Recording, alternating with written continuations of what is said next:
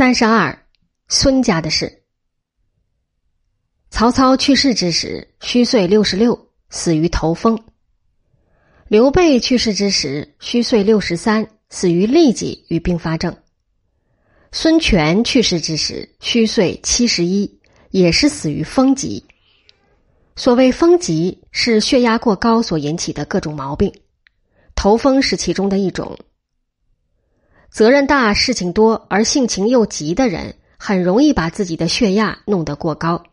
倘若又有不良习惯，例如喝酒，那就更麻烦了。孙权是历史上一位有名的好酒之人，而且喜欢闹酒。他生平好客，常常举行宴会，总想叫所有的参加宴会之人都喝得七歪八倒，甚至烂醉如泥。孙权兄弟四人，加上一个姐姐。都是母亲吴国太一人所生。吴国太的弟弟孙权的舅舅叫做吴景，吴景追随孙坚参加了若干战役。孙坚死后，在袁术下面当过丹阳郡太守与广陵郡太守，帮助过孙策。孙策对袁术绝交以后，吴景就和孙策在一起。孙策打仗顺利，把丹阳郡又交给了吴景。在其后，孙权当家。武警又做了孙权的辅佐。曹操与刘备均不曾有这样的一个好舅舅，他们也没有兄弟辈，像孙权所有的孙策及孙毅、孙匡。曹操不是没有兄弟，鉴于陈寿《武文世王公传》的有曹绍、曹彬、曹郁，这三人都死得很早，不曾留下子嗣。曹操把自己的儿子曹整、曹军、曹辉分别过继给这三个弟弟。刘备有没有哥哥弟弟，在史料上找不到记载。陈寿的《先主传》说他的父亲叫做刘宏，是涿郡的孝廉，当过范县县令。去世之时，刘备的年纪很小，和母亲相依为命，贩履织席为业，很像是不仅没有弟弟。连一个成年的能谋生的哥哥也没有。再进一步来说，曹操虽没有亲兄弟在左右，究竟还有堂兄弟曹仁、曹洪之流，与似乎是表兄弟的夏侯惇、夏侯渊。刘备呢，简直是六亲无靠，只有倚仗那两位虽未必正式结拜，而感情上却是有如骨肉的关羽、张飞了。孙权有一个好哥哥孙策，与两个颇为能干的弟弟孙毅、孙匡。可惜孙毅于建安八年官居丹阳太守之时被左右杀害，未能展其长才。他死时虚岁仅有二十岁。孙匡一向为孙权所钟爱，很年轻的时候便被本郡举为孝廉，本州举为茂才。可惜，他也只活到了二十岁便死了，不是被人杀害，而是病死。孙权的堂兄弟很多，伯父孙羌有五个儿子，叔父孙敬也有五个儿子，一共十位。其中以孙羌的儿子孙弼与孙辅最为重要，分别做了豫章太守及庐陵太守。孙权自己有过七个儿子：登、律、和、霸、奋。修亮，在这七个儿子里面，孙和先被立为太子，其后被废。孙亮在孙权死后继位为皇帝，他年纪最小，也最受宠爱。孙亮被孙林废掉，孙修继位。到了孙修去世，皇冠便落到孙和的儿子孙浩的头上。如此的皇位继承次序，反映出孙家的事不比曹家单纯。孙权的夫人很多，而王后与皇后的名义，他一直拖延着，不肯颁赐给其中的一人，直至自己快死之时，在死前的一年，太元元年（公元二百五十一年），才立了潘氏夫人为皇后，连带的太子孙和不曾犯罪，也竟然被废了，改立了乳臭未干的孙亮。君主时代的太子号称国本。有了好的太子，国家便有了好的前途。孙权不曾懂得这个道理。孙权的糟糠之妻是历史学家谢成的姐姐，徐县县令谢褒的女儿谢夫人。谢家是会稽郡山阴县世家，和孙家门当户对。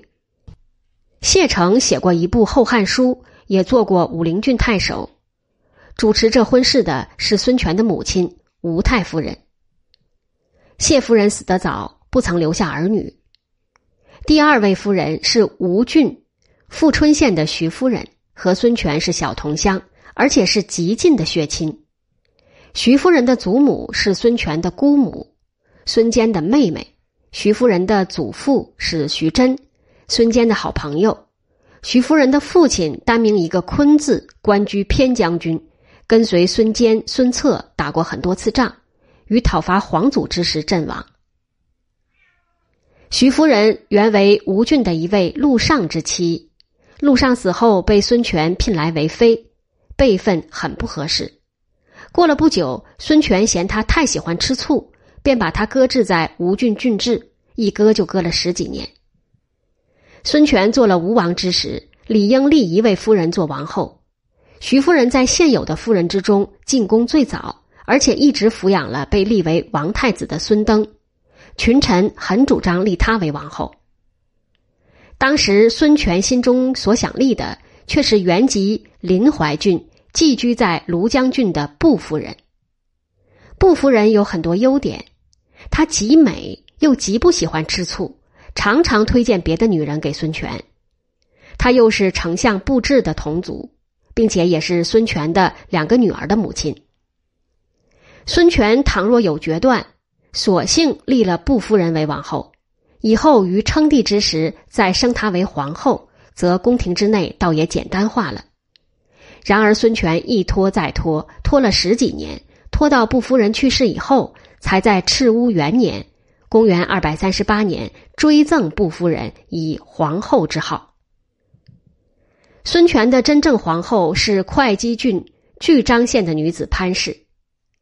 潘氏得宠，似乎是在布夫人死了以后。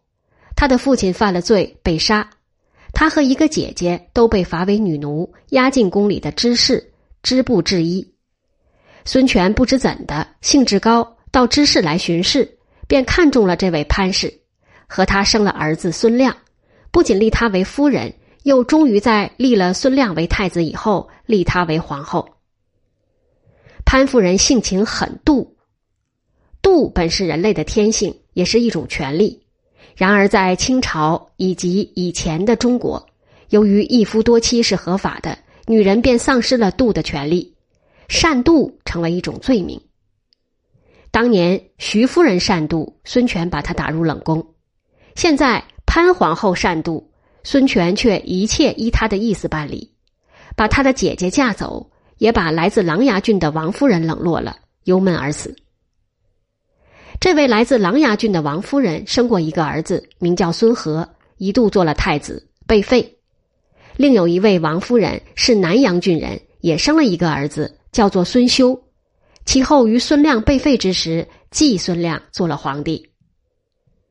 孙权七个儿子，最小的两个当了皇帝，其余的五个落空。最年长的一个孙登，不知是哪一位夫人所生，由徐夫人抚养长大。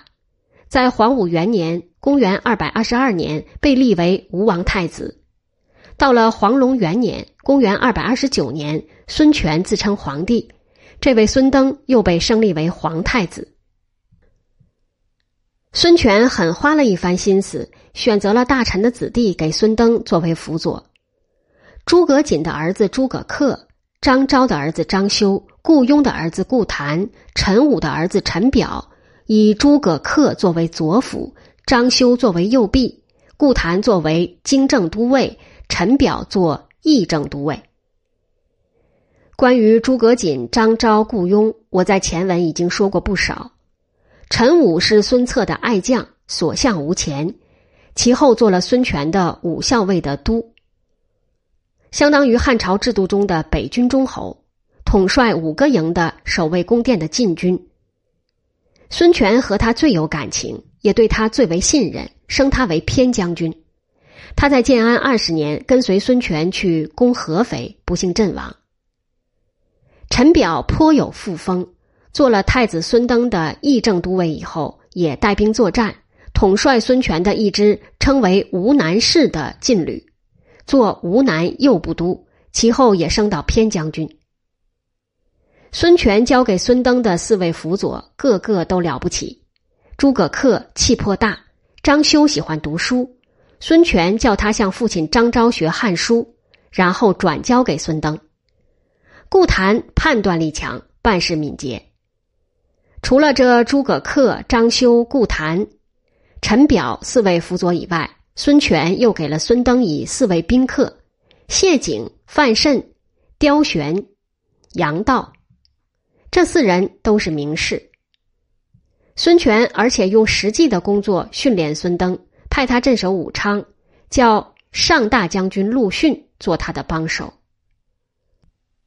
孙登的为人也确实很理想，他对辅佐他的人都极有礼貌，对人民知道爱护，对父亲与抚养他的徐夫人又十分孝顺。可惜他当了二十一年的太子，活到三十三岁便死。死前，他上书给孙权，保荐了许多人才，也力劝孙权改定法律，化严为宽。当时是赤乌四年，公元二百四十一年，孙权自己的年龄是虚岁六十岁。孙登之死是孙权的不幸，也是吴国的不幸。